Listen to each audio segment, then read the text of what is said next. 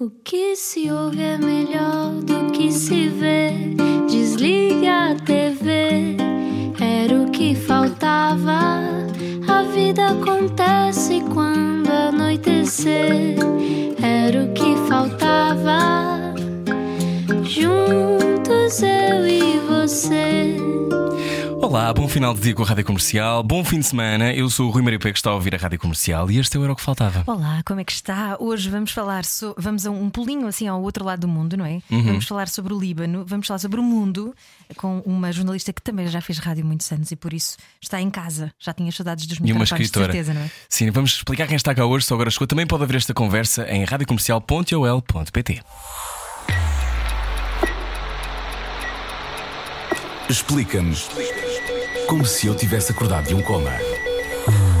Salvem o Líbano, disse o primeiro-ministro de missionário libanês há dias à conta de um país à beira da explosão social. Inflação, inflação, desemprego, desvalorização da moeda. E o que é que isso tem a ver connosco? Tudo enquanto humanidade. Hoje, no Era o que Faltava, recebemos a jornalista e escritora Alexandra Lucas Coelho, que acaba de publicar Líbano Labirinto, sobre um país que conhece muito bem e que visita desde 2006. Ótima comida libanesa também. Alexandra Lucas Coelho trabalhou 10 anos em rádio, mas teve sempre participação ao longo dos anos e 20 no Jornal Público. Foi correspondente em Jerusalém, no Rio de Janeiro. Recebeu vários prémios de jornalismo e de literatura. Tem 14 livros publicados, li alguns deles, e está atualmente a fazer o programa Volta ao Mundo em 100 livros para a RTP.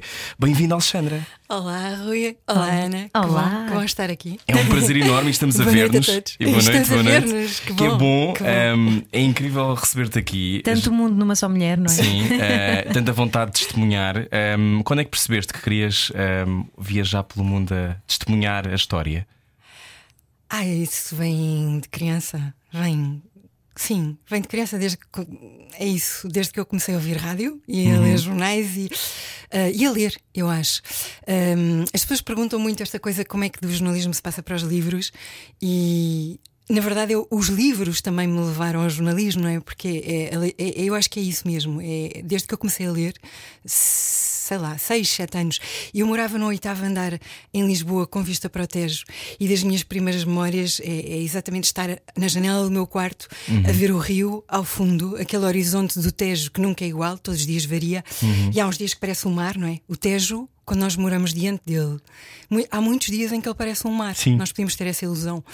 E então eu cresci com essa imagem de um rio lá ao fundo em que os navios passavam, eu via os navios partirem ou via os navios simplesmente passarem assim no horizonte e sempre com esse impulso, esse imp- eu queria ir apanhar aquele barco. e isso está lá desde sempre. Eu queria escrever e queria ah, ver o mundo. Então é isso. Vem desde aí. Estavas a contar sobre a tua paixão da rádio há pouco e é engraçado porque uma das tuas grandes memórias da adolescente era ouvir precisamente o programa do pai de Rui Maria Pego, não é? Do Rui Ex- Pego, grande Rui, Pego. Exatamente, com o rádio colado ao ouvido à noite, já com as luzes apagadas, porque eu era demasiado pequena para essa hora estar acordada. Ah, mas eu lembro perfeitamente, estávamos a falar aqui, ah, 1982, Vila- Hum. Vilar de- Festival do Vilar de Mouro histórico, ah, The Stranglers, eu acho. Aí, sim, sim, nessa Sim, altura. acho que foi The Stranglers e mais alguma coisa que agora não me lembro, mas eh, eu tenho esta memória vívida de estar no escuro do meu quarto com um radinho eh, pequeno colado ao ouvido baixinho para os meus pais não ouvirem. Portanto, havia uma é? certa clandestinidade não é, Era uma nesta escolha. total clandestinidade. A rádio fazia parte da minha revolta de e aquilo era tudo: era o punk, eram os clash, era a rádio. E o teu pai também fazia parte disso. E ele tinha este programa que eu ouvia religiosamente todas as noites. E a força da rádio eh, e a força das palavras, não é? Eh, quando é que te apaixonaste por palavras? Foi logo nessa altura que olhavas para o, para o horizonte do Tejo? Sim, e, e os livros, não é? Porque os livros estão lá desde muito cedo. Eh, e eh, a minha mãe conta esta história que as pessoas perguntavam: Ah, aquela coisa típica, o que é que queres fazer quando cresceres, não é? E, e viu, ela conta que eu, que eu respondi: quero, quero ser escritora. Portanto, isso está lá desde o princípio. E é esse desejo que, na verdade, me leva ao jornalismo. O jornalismo, depois, é uma forma, é isso, de ver o mundo, escrever, eh, conseguir trabalhar, não é? Ah, mas na verdade, quando eu depois comecei a publicar livros, era um bocado voltar mesmo ao princípio. Isso estava lá, isso está lá desde o, desde o começo. E os livros eram isso, os livros eram um mundo, porque eh, os, eh, os livros abrem as portas todas da cabeça, estão sempre a abrir-nos portas infinitas na cabeça, não é? Então o mundo era eh, também isso, os livros e a rádio. Não é? Tudo isso que, que me transportava para fora. Teletransporte Sim, automático. não é? teletransporte, exato. Aquilo que tu escreves, eu, eu adoro ler-te. Gosto muito, acho que tu és extraordinário, mesmo. Oh, Rui. É verdade, vou já, vou já dizer isto para, para tirar isto do caminho, porque há, há uma coisa que tem a ver com a criação de, de imagens muito claras. eh, que me parecem que são sempre eh, são, as frases são sempre a sensação que eu tenho é que muitas vezes são tiros porque, são, porque são muito claras as imagens Imagino que isso tem a ver com a reportagem, tem a ver com tudo o que tu foste fazendo ao longo dos anos. Mas eu, a mim comove-me sempre e eu acho muito bonita essa simplicidade, às vezes, na maneira como tu explicas coisas dantescas. Ahm, não sei se isto é um elogio, eu acho que é. Não, hum, muito obrigada. Uh, é- eu penso às vezes em quando, quando estou a escrever, eu penso em cinema, é como se fosse, é, é de facto como se fosse um cinema. Uh, tá- há- há e, e em alguns livros uh, há uns fragmentos até. uh, na construção, na, na arquitetura, às vezes aparece isso. aparece o cinema, aparece o tudo isso aparece, sim. E, e as imagens. é uma escrita que avança por imagens, sim, eu acho que sim. Mas é, é interessante tu estares a, a dizer isso, porque a rádio, eu, o facto de eu ter feito rádio, de eu ter começado, na verdade, pela rádio, quando comecei a fazer jornalismo, foi na, na, na Rádio Universidade de Tejo, que era uma rádio também clandestina, literalmente clandestina. Rádio pirata, Que é? existia, pirata, que existia. ah, isto hoje parece que estamos a falar de outro planeta, e era verdade, era outro planeta. Mas existia nos subterrâneos do Instituto Superior Técnico. E, sim. Eu, também, eu trabalhei também no Mano Técnico, na Rádio Zero. Ah, ok. Isto, eu não sei se era no mesmo lugar. Isto eh, eram os subterrâneos do Instituto Superior Técnico, ao pé do bar, na cave, eh, um microestúdio ali eh, e toda uma clandestinidade, porque na, naquela altura era o mesmo pirata, não, tinha, não, não havia licenças ainda, o espectro ainda não Sim, estava não tinha sido Não- decidido, Não, tinha sim. sido decidido. E isto eu tinha, eu acho que 17 anos, tinha acabado de entrar na universidade. Uh, uh, essa é a minha primeira experiência de rádio. E, enfim, depois uh, ac- acabei por fazer rádio vários anos. e eu acho que essa presença, essa- há uma intimidade. Por um lado, há uma intimidade na rádio, uma espécie de concentração. E a força que as palavras têm na rádio, justamente porque na rádio não há imagem, não é? Então tem que haver ali uma, uma intensidade, uma, um, um, um corpo Uma escolha certeira. Sim, é? uma, uma coisa, e, e- e há esta coisa da voz, não é? Sim. esta coisa da voz eh, orgânica. Então eu, eu acho que eu não escreveria como eu escrevo se não tivesse sido essa experiência da rádio, mesmo. E até hoje eu preciso absolutamente de dizer o texto, não é? Ah, eu é? digo na minha cabeça eh, e, e o ritmo é uma coisa obsessiva para mim. É, eu sou capaz de mudar um parágrafo, mudar uma frase, porque a, a música não está certa, o, o, eh, o som sim, não está sim, certo, sim. não é? Portanto, eh, o texto para mim tem muito a ver com isto. Tem a ver o som está certo ou não está certo. E isso é, é, é algo que vem da rádio, é, é algo que está lá. Portanto, a rádio está no papel e está nos, está nos livros que eu escrevo. Os Foi tão factos, bonito. os Sim, factos sim. nunca te eh, castraram? Ou seja, aquela coisa de chegares a um sítio e pensares, eu tenho que eh, retratar isto o mais factualmente possível. Isso nunca te angustiou ou sempre gostaste? Porque eu imagino, do meu lado, por exemplo, eu imaginava mais, não, eu vou aqui já criar todo um cenário cor-de-rosa à volta ou, ou algo do género. Mas eh, para quem tem essa faceta de jornalista, tem que ter muito presente eh, a questão de ser rigorosa, não é? É aos factos, é aquilo que está a acontecer. Isso é uma coisa que te alimentava ainda mais? É, Porque os, os factos são intermináveis, ou seja, as camadas de coisas que há para ler em cada, em cada imagem, em cada, em cada situação, elas são tão ricas, tão ricas. Por isso é que é possível a mesma, a mesma pessoa estar perante eh, o- o- a mesma imagem, o mesmo acontecimento, os relatos serem totalmente diferentes. Porque as camadas são muitas e, claro que nós, não há objetividade assim absoluta, porque ca- cada um de nós olha para para, para o que estamos a ver com tudo aquilo que nós somos. E nós ligamos pontos diferentes e captamos coisas diferentes. Eh, mas o repórter, ele é também, ou seja, claro, há os factos e eles são sempre muitos, não é? Eh, E ricos. Ahm, mas o repórter é um corpo, ele é antes de mais o corpo do leitor. Isto significa é os ouvidos, é os olhos, é o cheiro, é tudo. Ele está ali para tentar absorver com o seu corpo, é? assim uma espécie de guarda avançada do leitor, é? Um emissário. Ele- um emissário, ele atira o seu corpo para aquele momento e o corpo deve absorver, deve absorver. Portanto, o o meu o objetivo é assim, a grande frustração do texto é que o texto não é um corpo, ele não é matéria, ele não está vivo, mas ele, mas nós temos que o tornar vivo. Portanto, eh, temos que tentar que ele tenha sangue e sentidos e ouvidos e tudo isso.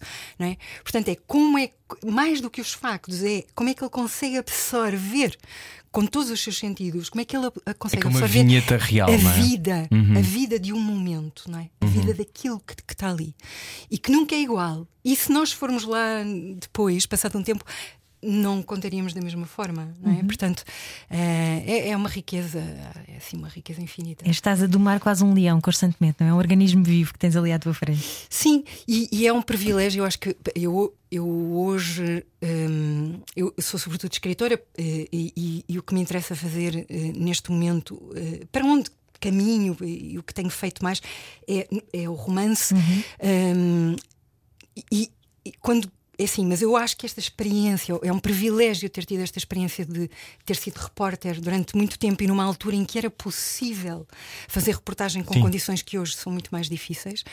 Um, e, e isso é, é, é, é, é uma sorte muito grande, é uma benção, um privilégio uh, que eu guardo não é? e prezo muito esta, esta, esta oportunidade, uh, mas que está constantemente comigo, não é?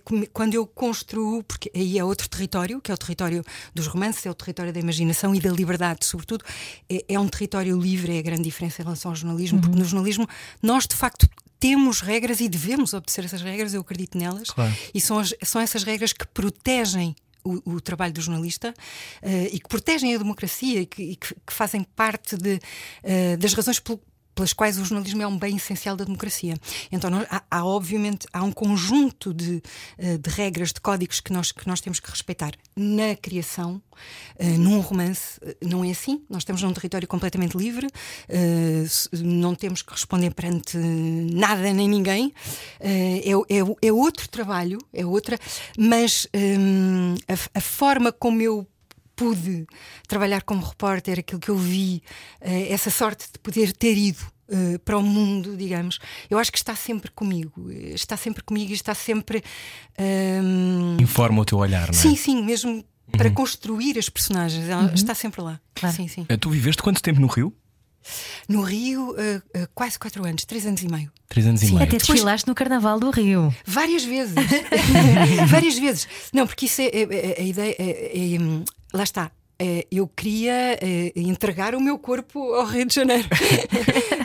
é mesmo essa coisa de ser atravessado pela experiência total de, de, de viver numa cidade prodigiosa como é o Rio de Janeiro. Hum, e a experiência do Carnaval é uma experiência é, é uma experiência tão ah, tão é, é cósmica é, é, é qualquer coisa o Carnaval é de facto uma É o mais parecido com a união possível entre os povos, achas?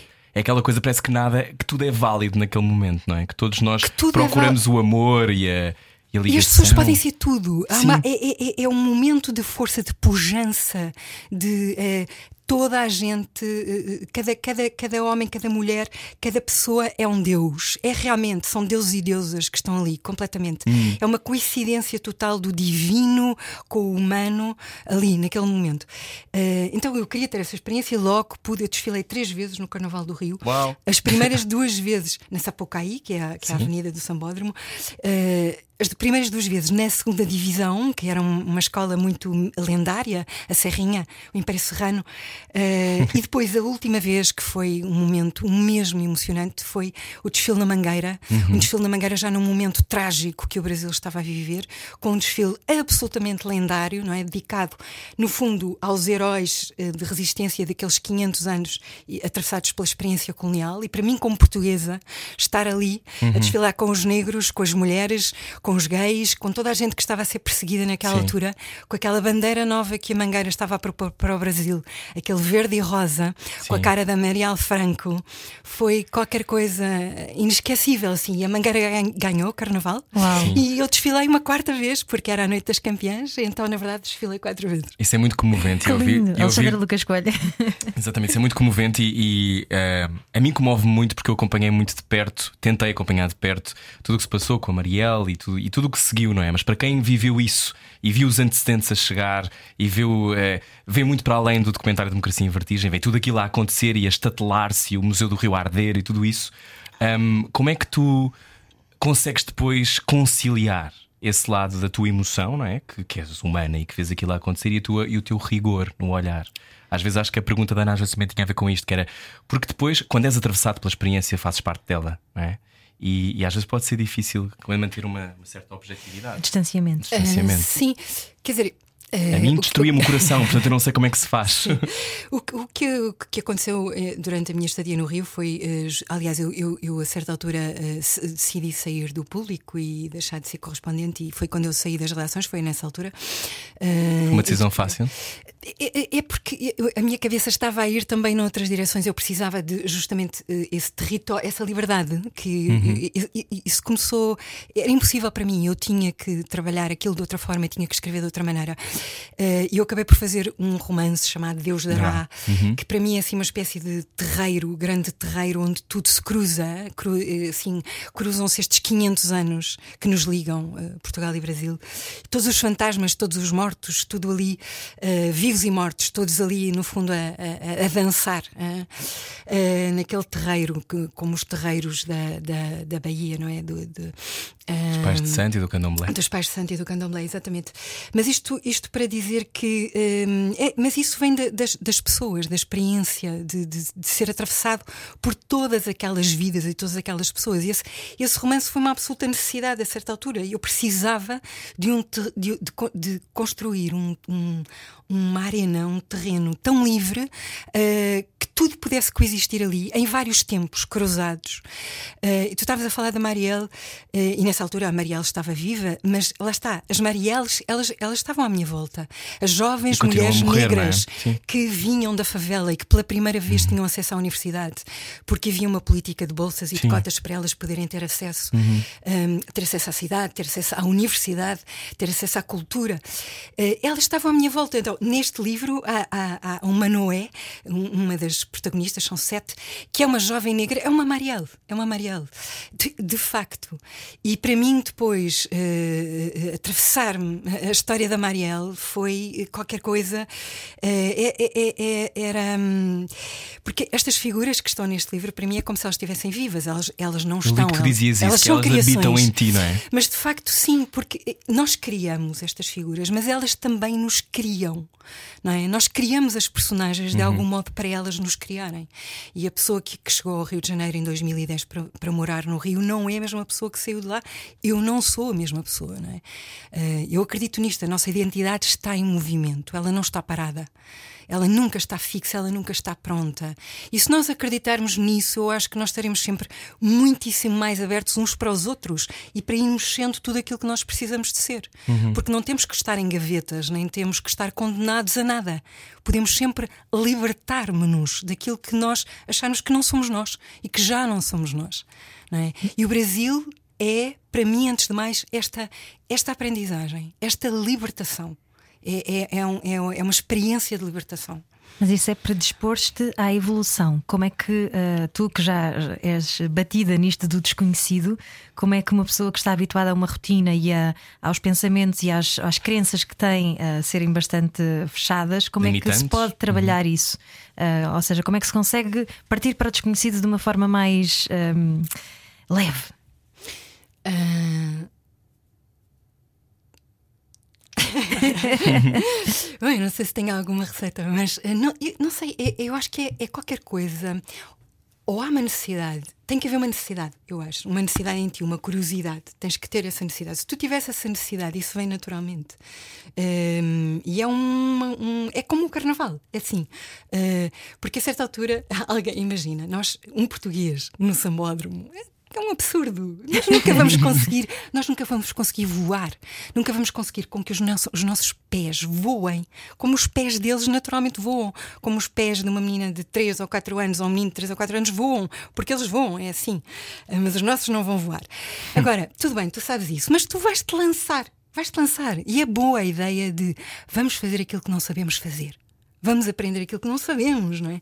Vamos tentar fazer. Eu quero poder fazer. Desafiar a ideia daquilo fazer. que achamos que somos, não é? Exato, exato. Porque, que- ou seja, eh, eu não sou eh, crente no sentido, embora hoje eu tenha uma relação com isto bastante diferente também por causa do Brasil, acho que passei a acreditar que a magia faz parte do real e há um mistério, há, há um, há uma dimensão do mágico e do mistério que antes não existia na minha vida, nem na minha escrita, nem nos meus livros. Passou a existir com o Brasil e hoje isso é.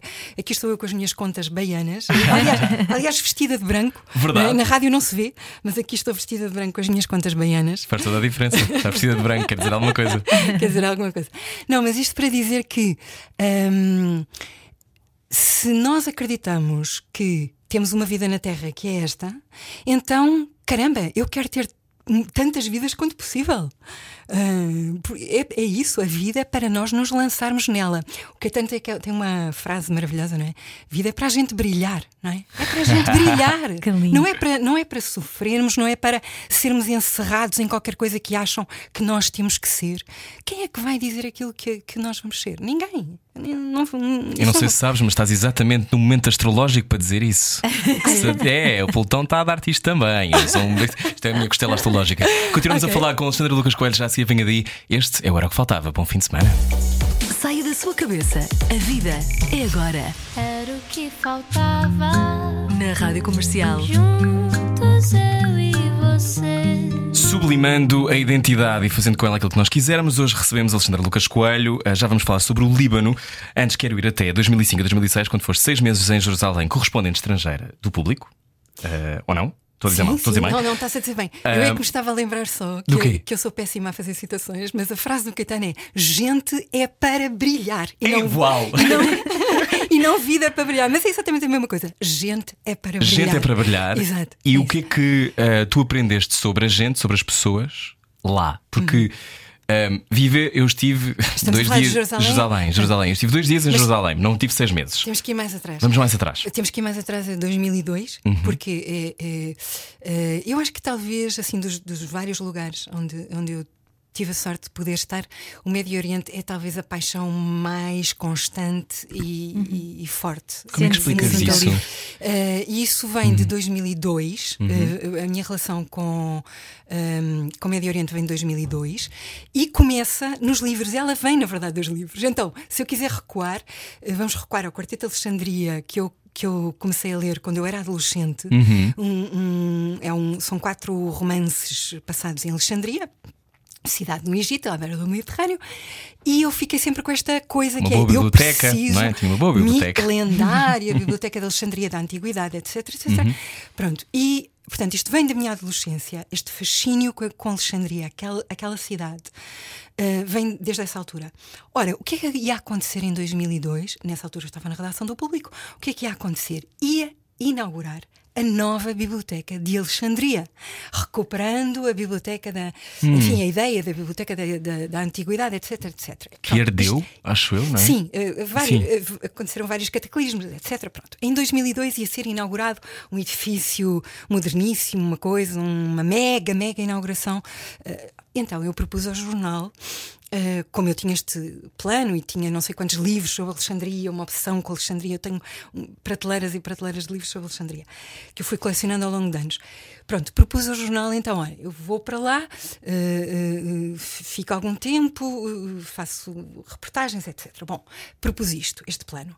O que é que aconteceu? Aconteceu que eu apanhei um avião para o Cairo, em- isto em abril de 2002, apanhei um avião para o Cairo para depois apanhar um autocarro para ir para Alexandria. Quando eu aterrei no Cairo, recebi um telefonema da minha redação a dizer. Eh, Israel iniciou uma operação eh, na Palestina, está há uma invasão com tanques, estávamos em plena segunda intifada, eh, havia eh, tentados bombistas todos os dias, enfim. Estava um, um- digamos, uma guerra dentro da guerra ali naquele lugar. Isto eu estava no aeroporto do Cairo, sendo que eu não fazia a menor ideia, nunca tinha escrito sobre Israel Palestina, não eu estava completamente por fora. Eu ia para a Biblioteca de Alexandria com uma mala cheia de livros de poemas, com saias e com sandálias, e de repente dizem: Podes ir apanhar um avião para Jerusalém em vez de ires para. Alexandria, em vez de apanhar o autocarro para Alexandria. Pronto, isto à noite. E eu disse: Ok.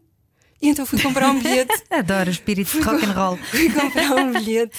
Fui comprar um bilhete e aterrei uh, no aeroporto entre Tel Aviv e Jerusalém, que só há um. Uhum. Portanto, Aterrei ali de madrugada, sem saber nada sobre Sozinha? aquele assunto. Sozinha, com uma mala ridícula, cheia de livros. ridícula neste caso, porque não, me- não me ia servir de nada. sim. Uh, com um, um portátil Apple daqueles muito antigos. Entretanto, como eu. Bem, enfim, imensas peripécias, interrogatórios, uh, interrogatórios dos israelitas, enfim. Foi, eu caí, aterrei ali. Completamente assim, de paraquedas, de paraquedas, que é o que nunca deve acontecer num repórter, ele tem que se preparar, claro. não é? Mas as, as circunstâncias eram aquelas. Mas isto só para dizer que foi tiro e queda, porque eu tinha que escrever todos os dias, era uma cobertura diária. Portanto, estava tudo a acontecer. Todos os dias havia atentados a bombistas, todos os dias havia invasões, eh, recolher obrigatório, tanques a invadir as cidades palestinianas, enfim. Eh, nas, nas manchetes em todo, em todo o lado, a inauguração da Biblioteca de Alexandria foi adiada por, por toda a situação Claro. que estava a acontecer.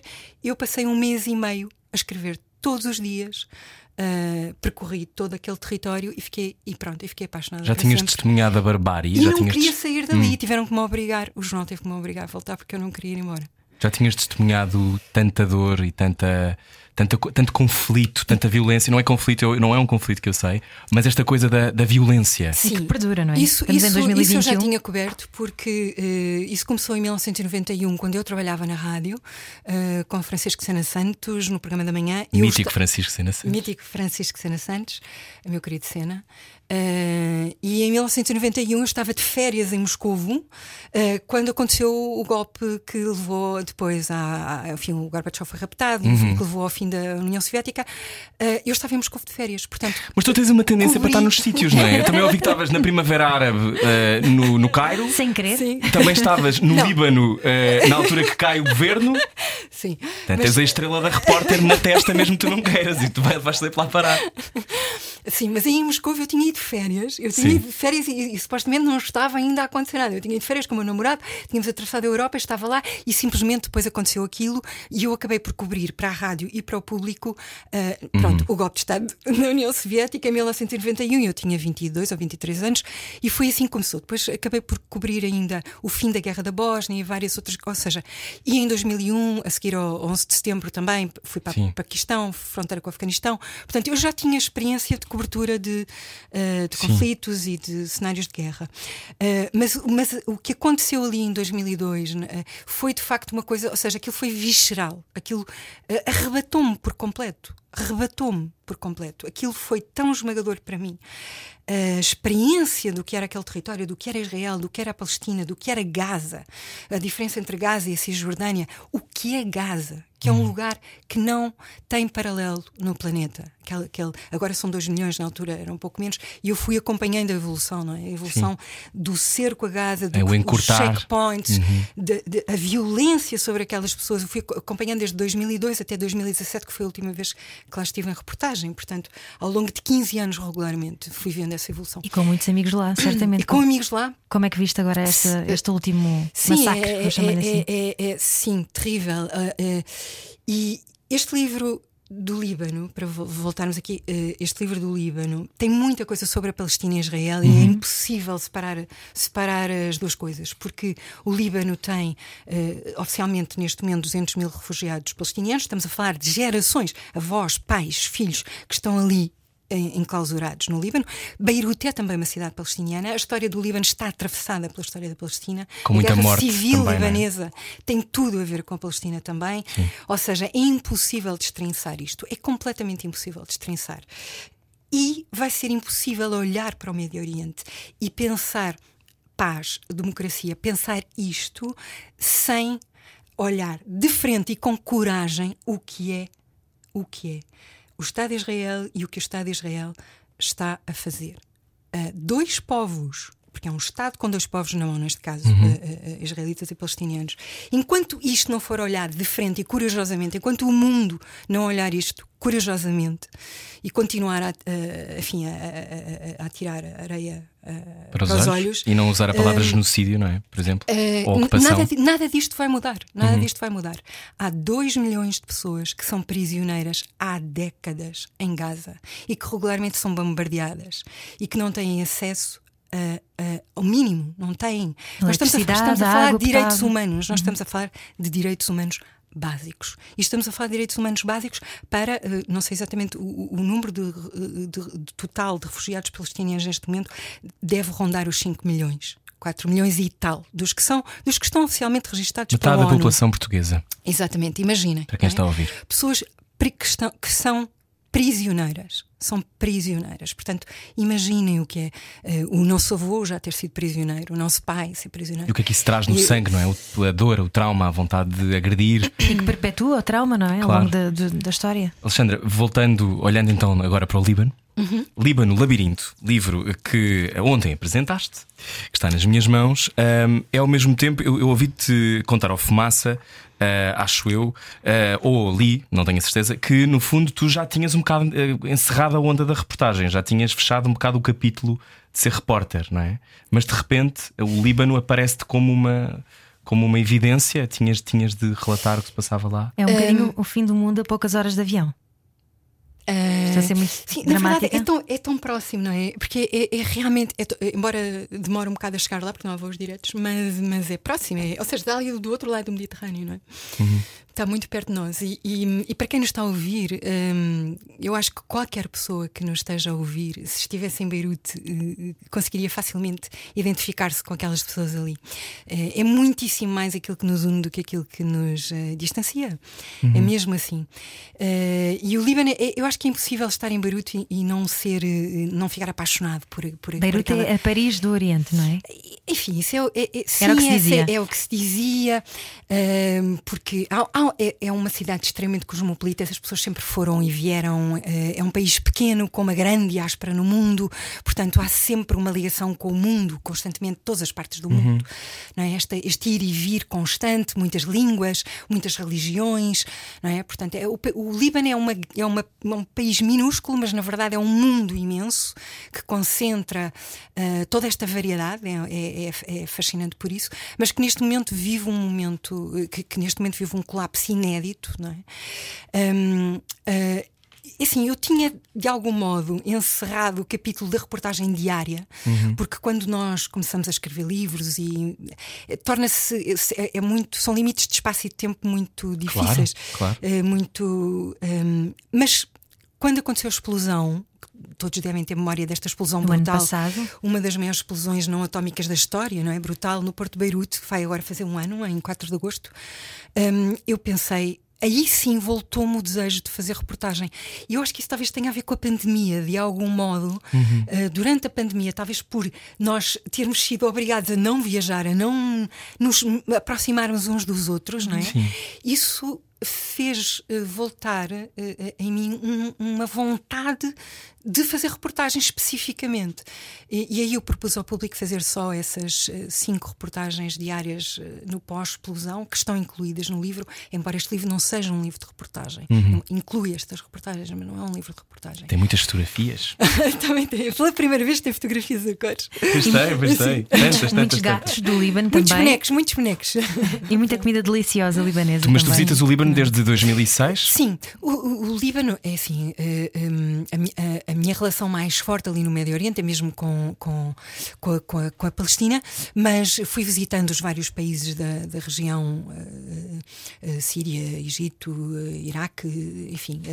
e o Líbano, sim, em 2006, mas na verdade eu fui a primeira vez ao Líbano por causa da Palestina, porque queria, um, queria escrever sobre os refugiados palestinianos, queria conhecê-los, os que estavam no Líbano, para o primeiro livro que eu publiquei, chamado Oriente Próximo. Então, é, é, pelo, é pela Palestina que eu entro no Líbano. E depois, pronto, o Líbano agarrou-me imediatamente. E, e, para quem está a ouvir aqui na rádio, uh, eu aterrei em Beirute em 2006. Uh, o Líbano tinha acabado de ser bombardeado, o Israel tinha estado, uhum. estado 33 dias a bombardear uh, Beirute. E aqui, uh, eu chego umas semanas depois, um, dois, três meses depois, a pujança da vida naquela cidade, a vida noturna naquela cidade, o que se passava ali, a música, as artes plásticas, a, a, a dança. A, era, era qualquer coisa assim, era arrebatador, era completamente arrebatador. E esta vida, esta fúria de viver, esta paixão de viver, é, é qualquer coisa que está lá e que neste momento, uh, sobretudo para uma nova geração, não é? Que é esta geração que já está mais distante da guerra civil e que só quer viver, não é? Quer viver, quer viver, quer amar quem quiser, vestir-se como quiser, andar por onde quiser, falar como quiser, como toda, como toda, toda a gente, claro. com, com ânsia de liberdade em todos os lugares. E, e, e, é, eu acho que esta, esta necessidade de liberdade e, e de vida, não é? Que é, é o que os deixa numa encruzilhada, porque eles querem muito estar no Líbano, e continuar e fazer alguma coisa pelo Líbano, mas querem viver também, estar vivos. Isso quase não, é, não dá para conciliar. Como, é? ficar, fi, como ficar e não morrer, Sim. mas partir, partir e abandonar o Líbano. Então é, é, é um, uma tragédia. Há uma geração agora de 20, 20 são os teus guias durante algum tempo, sim, não é? Sim, sim, na, sim. Na tua uh, viagem. O Ali, que é um atravessa o livro inteiro e que fez taxista? 26 anos agora, uh, não, não, não o taxista, mas o, o, o, Ali que eu te conheci em 2019, depois em 2020 ele trabalhou comigo como, como tradutor também, e que agora está em Londres, mas justamente foi para Londres porque já não aguentava mais e está a trabalhar para o Líbano e com o Líbano, mas é isso, eles estão fora, muitos deles estão fora, mas a tentar fazer alguma coisa por, por aquele lugar. Mas isto só vai mudar quando aquela corja de 18 seitas político-religiosas que desgoverna o Líbano. Uhum. Uh, uh, uh, Dá-nos só um bocadinho de informação isso. sobre isso, porque quem está a ouvir na rádio comercial, a maior parte das pessoas não está dentro de, de, desta história. Um, são várias seitas que dividem, no fundo, a governação do Líbano, não é? Uhum. Por zonas, quase, sim, não é? Sim, sim. E é, é quase um pacto. Um, pacto, um pacto, um pacto quase de, não direi de não agressão, mas de conciliação. É um pacto não escrito que vem da independência, vem há décadas, vem da independência do Líbano, desde o fim da Segunda Guerra Mundial. Da Segunda Guerra Mundial. Um, sim. Uh, ou seja, um número de deputados de uma seita. Um exatamente, número... ou seja, o chefe de governo é sempre um cristão maronita, uhum. o presidente é sempre. Por aí fora. Ou seja, uh, uh, os vários poderes estão divididos obrigatoriamente por todas aquelas seitas que são cristãs de várias espécies, uhum. muçulmanas de várias espécies, drusas, ou seja, todos eles são 18 seitas que por este pacto dividem os poderes no Líbano. Então, enquanto e por isso é que a revolução uma rede clientelar, não é? é impossível. Uma máfia claro. uh, corrupta Pois. de ex-senhores da guerra, assassinos, literalmente, assassinos. Uhum. Que corroem o país por dentro. Que e que desde a explosão não fizeram absolutamente nada, o país está entregue, as pessoas estão entregues a, si próprias. É, é, é uma tragédia absoluta. Queriam Enquanto taxar isto, o WhatsApp, não era? Sim, isto, a, Isso relação, antes, a relação em 2019 uhum. foi a gota d'água, digamos. Uhum. Um, um, em, em 2019, estas criaturas no poder uh, uh, quiseram impor uma taxa no WhatsApp, isto num país que tem uma diáspora gigantesca em que toda a gente usa claro. o WhatsApp para comunicar com os familiares que estão fora, eles queriam, ainda por cima, no, meio de uma crise económica tremenda, eles ainda queriam taxar o WhatsApp. Então, isto foi a gota d'água e as pessoas saíram à rua, obviamente que aqui não era por causa do WhatsApp. O WhatsApp uhum. era, foi a gota d'água, claro, não claro, é? Mas era tudo. E o lema dessa revolução, em 2019, que é uma das partes deste livro, uhum. é todos eles, quer dizer todos eles. Ou seja, não são só os cristãos, nem só os muçulmanos, nem só os drusos, são todos Saiam. eles, todos aqueles uhum. partidos, uhum. todos aqueles corruptos uh, que tiveram responsabilidade nas tragédias do Líbano ao longo desta, destas décadas todas. Claro que depois também é impossível uh, conseguir ler isto sem olhar para a história. É essencial nós percebermos qual é a responsabilidade que a colonização europeia, especificamente uhum. francesa, Sim, teve aqui, a colonização otomana, o Império Otomano, centenas de anos de domínio violento uhum. ali. Portanto, é uma, toda uma história que uh, vai confluir no que são as violências. E que interage com a Palestina também, não é? Com Sem os territórios palestinos. Sem dúvida, porque depois a, a, proclamação do Estado de Israel, que Sim. levou à, à, fuga e perseguição de centenas de milhares de palestinianos, que depois parte deles se vão uh, alojar no Líbano, não é? E depois, aliás, há uma altura em que o Arafat e a resistência palestiniana estão alojados em Beirute. Enfim, isso acaba por ter uma, um papel muito forte na, no eclodir da Guerra Civil Libanesa. Enfim, é uma longa, longa, longa história. Mas enfim, as pessoas uh, acabam por ser apanhadas nesta. nesta um, Teia. no cruzamento, sim, nesta, no cruzamento de, todo, de todos estes, uh, todos estes nós, não é, da história, da história antiga e da história, da história recente.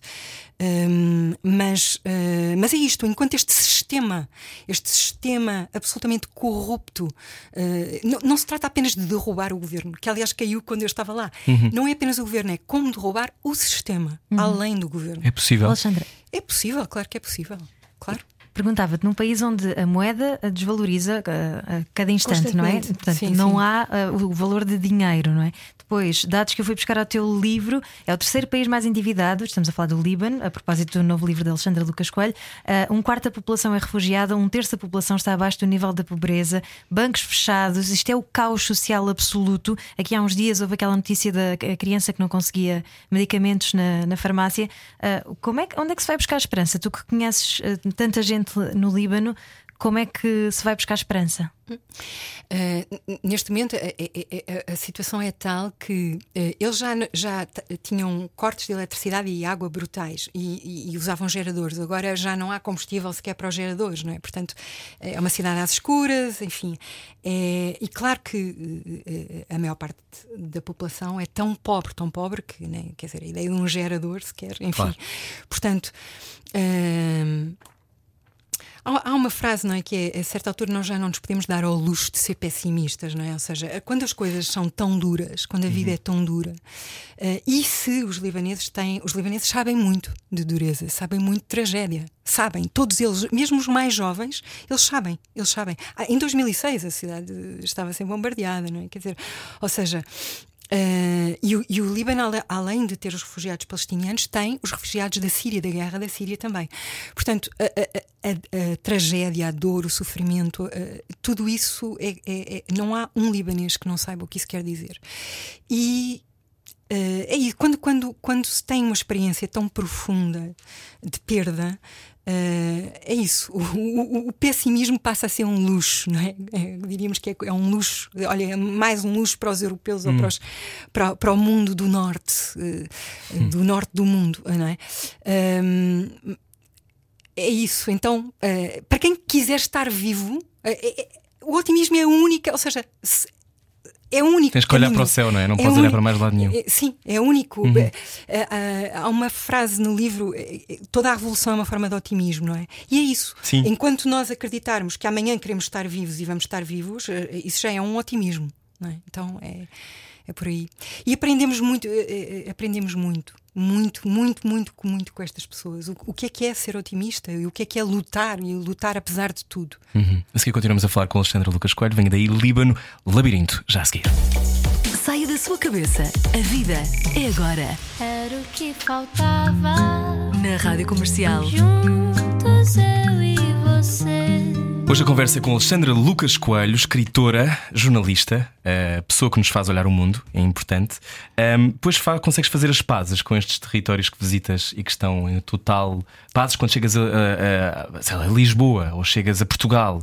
E é porque às vezes pode haver esta coisa de quando visitamos a desgraça depois eh, há muitas pessoas que relatam isto quando vão para missões humanitárias ou quando estão em territórios de uma enorme violência, depois chegam a um sítio de privilégio e, e não sabem comportar-se. Imagino que já estejas muito rotinada, mas isso nunca, para ti nunca te faz confusão lidar depois com o privilégio da Europa, o privilégio, uh, sei lá, de ter segurança social e um sistema nacional de saúde. Desgraça e vida e pujança de vida, não é? Porque o que uhum. existe, o que existe quando se cobra quando se cobrem territórios assim, não é? A experiência, a experiência da morte é a experiência da vida, ou seja, estar no meio disto é estar no meio da vida na sua intensidade maior. Portanto, só nos faz. Uh, só nos faz sentir mais vivos e, e, sentir com, com mais intensidade o que é isso, uhum. o que é uhum. isso de estar vivo, não é? Que é muito fácil às vezes esquecer, uh, justamente no meio do nosso privilégio, não é? Sim, às vezes também, embrutecidos, não é? Esta experiência, por exemplo, da pandemia, eu senti muito isso, não é? A forma como às vezes se dramatizou aqui em Portugal uhum. uh, o, o, que era. Ou romanceou. E eu não quero, eu não quero, eu, eu não estou a, a, a, a, subestimar o quanto isto não foi duro para para tanta gente, sem dúvida, sem dúvida. Mas, ou seja, uh, um, e uma parte desse livro já se passa em pandemia uhum. no Líbano, não é? Mas, ou seja, o que estas pessoas vivem é tão duro que isso ajuda-nos a relativizar muito o que é a dureza depois em lugares de, claro. de absoluto privilégio que são estes. Mas para te dizer que eu nunca sinto, realmente não sinto eh, eh, porque eu já não sou só portuguesa, não me sinto assim, percebes? Portanto, eu realmente não sinto, ah, voltei para casa, eles estão lá. Isto continua, isto faz parte da minha vida, isto é a minha vida. E, e este livro existe porque eu já tinha um projeto de um outro que continuo a ter, portanto, isto, esta história não acaba aqui. Este livro termina a dizer isso, esta história não acaba aqui. Uhum. E é de facto isso, é uma conversa que vem de há muito tempo e que continua eu vou fazer um livro que está, está falado aí, chamado Levante, que uhum. se passa em quatro cidades do Médio Oriente: Beirute, Damasco, uh, Jerusalém e Alexandria. Uh, Levante, localização geográfica. E Levante, revolução. E revolução, exatamente. Uhum. Portanto, tem este, tem este plano que, que me vai obrigar, obrigar aqui, no, bom sentido, é? A voltar a estas, a estas cidades, ou a tentar voltar, não sei, porque vai ser muito difícil. A Síria vai ser muito difícil, não sei realmente como é que vai ser. Mas é, é, a minha vida. Ou seja, eu acredito que nós somos dos lugares, dos lugares e das pessoas e tudo a que nos damos. Não é? Nós somos portugueses, certamente, uhum. mas certamente a Ana, tu, Rui, tu, Ana, serão de outros lugares porque claro. simplesmente uhum. uh, há laços de amor uhum. uh, que nos ligam, as pessoas, as coisas. E nós somos daquilo a que nos damos, daquilo, sejam lugares, sejam pessoas, sejam. Não é? Uh, portanto, e eu gosto dessa ideia. Eu gosto que é uma ideia antinacionalista. E se quiseres, se, se quiseres aquilo que eu escrevo, aquilo que, se eu olhar para trás, uh, uma ideia que está lá desde sempre em tudo, seja o jornalismo, sejam os romances, é escrever contra as fronteiras. Todo o tipo de fronteiras. Uhum. Ai, que importante Front, isso. Fronteiras, fronteiras físicas, fronteiras, uh, fronteiras de género, fronteiras sexuais, fronteiras políticas, fronteiras artísticas, sabes? Escrever contra as fronteiras. Um... Porque às vezes há aquela ideia de que o Líbano é tão distante que eles estão lá naquele cantinho, não nos interessa nada, não tem nada a ver connosco, mas tem tudo a ver connosco, não é? São pessoas como nós. Como é que nós conseguimos quebrar precisamente essas fronteiras? Como é que tu te apercebeste uh, que podias isto fazer isso? Isto estão no meio de nós, não é? Eu estou aqui, eh, por coincidência, acabo de, acabo de vir de um lugar onde estive a falar com um palestiniano, com um iraquiano, com uma, com uma outra palestiniana e uma síria. Estavam todos no mercado de arroz. Hum. Um, claro. Ou seja, é assim. Não é uma guerra lá nós longe. Estamos, claro. Não há outro. Não há nós e eles. Uhum. Não existe isso. Somos todos nós. Somos todos nós. Não há, não há essa coisa do outro. Um, eu, eu, chamei ao meu primeiro livro Oriente Próximo. Uhum. E isso é também é um jogo, obviamente, a esta designação. Aliás, em francês, os franceses dizem Proche-Orient, não é? Uhum. Próximo Oriente. Mas, mas é isso. Ou seja, o Líbano é, na verdade, muito. Se nós olharmos para o mapa, Portugal oficialmente, digamos, não tem ali Mediterrâneo, porque de facto o Mediterrâneo não toca Portugal, mas o Portugal faz parte do mundo mediterrâneo, não é? Uhum. cultura, a agricultura, e o Orlando Ribeiro tem as aquela frase. o Orlando Ribeiro tem a frase lindíssima de Mediterrâneo até onde vão as oliveiras, uhum. não é? Pronto. Portanto, Portugal é um mundo mediterrâneo, embora também seja Atlântico, claro que é, uhum. mas uh, é o nosso mundo, é o nosso mundo. Nós fazemos parte deste mundo. Um, e os libaneses estão aqui, é isso, estão ali no mercado de arroios, como é tão fácil nós estarmos em Beirute, realmente. E mesmo não estando em Beirute, nós podemos estar com Beirute. Estar com. Mas não te não é? parte o coração essa indiferença, essa, esse nosso estado de uh, estarmos tão habituados a vermos as notícias e, e não ligarmos? Ouvir a explosão, e eu, eu comovi-me bastante, mas sei de muitas pessoas que, quer dizer, passaram à frente e não, é indiferente, percebes? Não, não tem um contágio sim, da dor. Sim, é isso. Ou seja, mas no fundo é isso, é escrever contra isso. Entendes? Uhum. É um pouco. Um, o, o, que é que é escrever? É, é escrever. É, é, para já, é sempre escrever contra a morte, escrever contra a morte. É dizer, estamos vivos, ainda estamos vivos, estamos todos vivos. Estamos cá, estamos cá. Estamos, estamos cá. juntos. Hum. Estamos vivos e estamos juntos neste planeta, neste mundo não é? E, e é isso. Ah, como perguntava a Ana, é isso, olha, eu não sei fazer mais nada, escrevo. escrevo, pronto, é, é, é, é, o que eu quero fazer. Quer dizer, não só escrever, há, outra, há outras formas também hum. que, que se calhar eu até vou usar, não apenas os livros, mas também me interessa o teatro e o cinema. Enfim, a arte, a arte é um meio poderosíssimo não é? de libertação de libertação. E eu vejo muito a escrita, uh, e aqui a escrita de uma forma ampla. Pode ser escrita levada para o cinema, escrita levada para o teatro, que são coisas que também estão a, a cruzar o meu caminho agora. Sim, ainda bem. Mas é uma luta de libertação sempre para quem escreve, para quem cria e para quem lê, e para quem assiste, para quem. Uh, eu acho que é isso, é sempre um. Estar vivo é isso. É uma luta de libertação, nos libertarmos de todas essas fronteiras. E de todos esses- empatia também, não é? Ex- Exatamente, mas a libertação tem que ser isso, não é? Se não for para nós conseguirmos hum, caírem esses véus, literalmente, não é? Entre nós, não é? E conseguirmos. ah, isso, conseguimos perceber que o outro não é outro, não há outro, não é? Não há. Líbano Labirinto.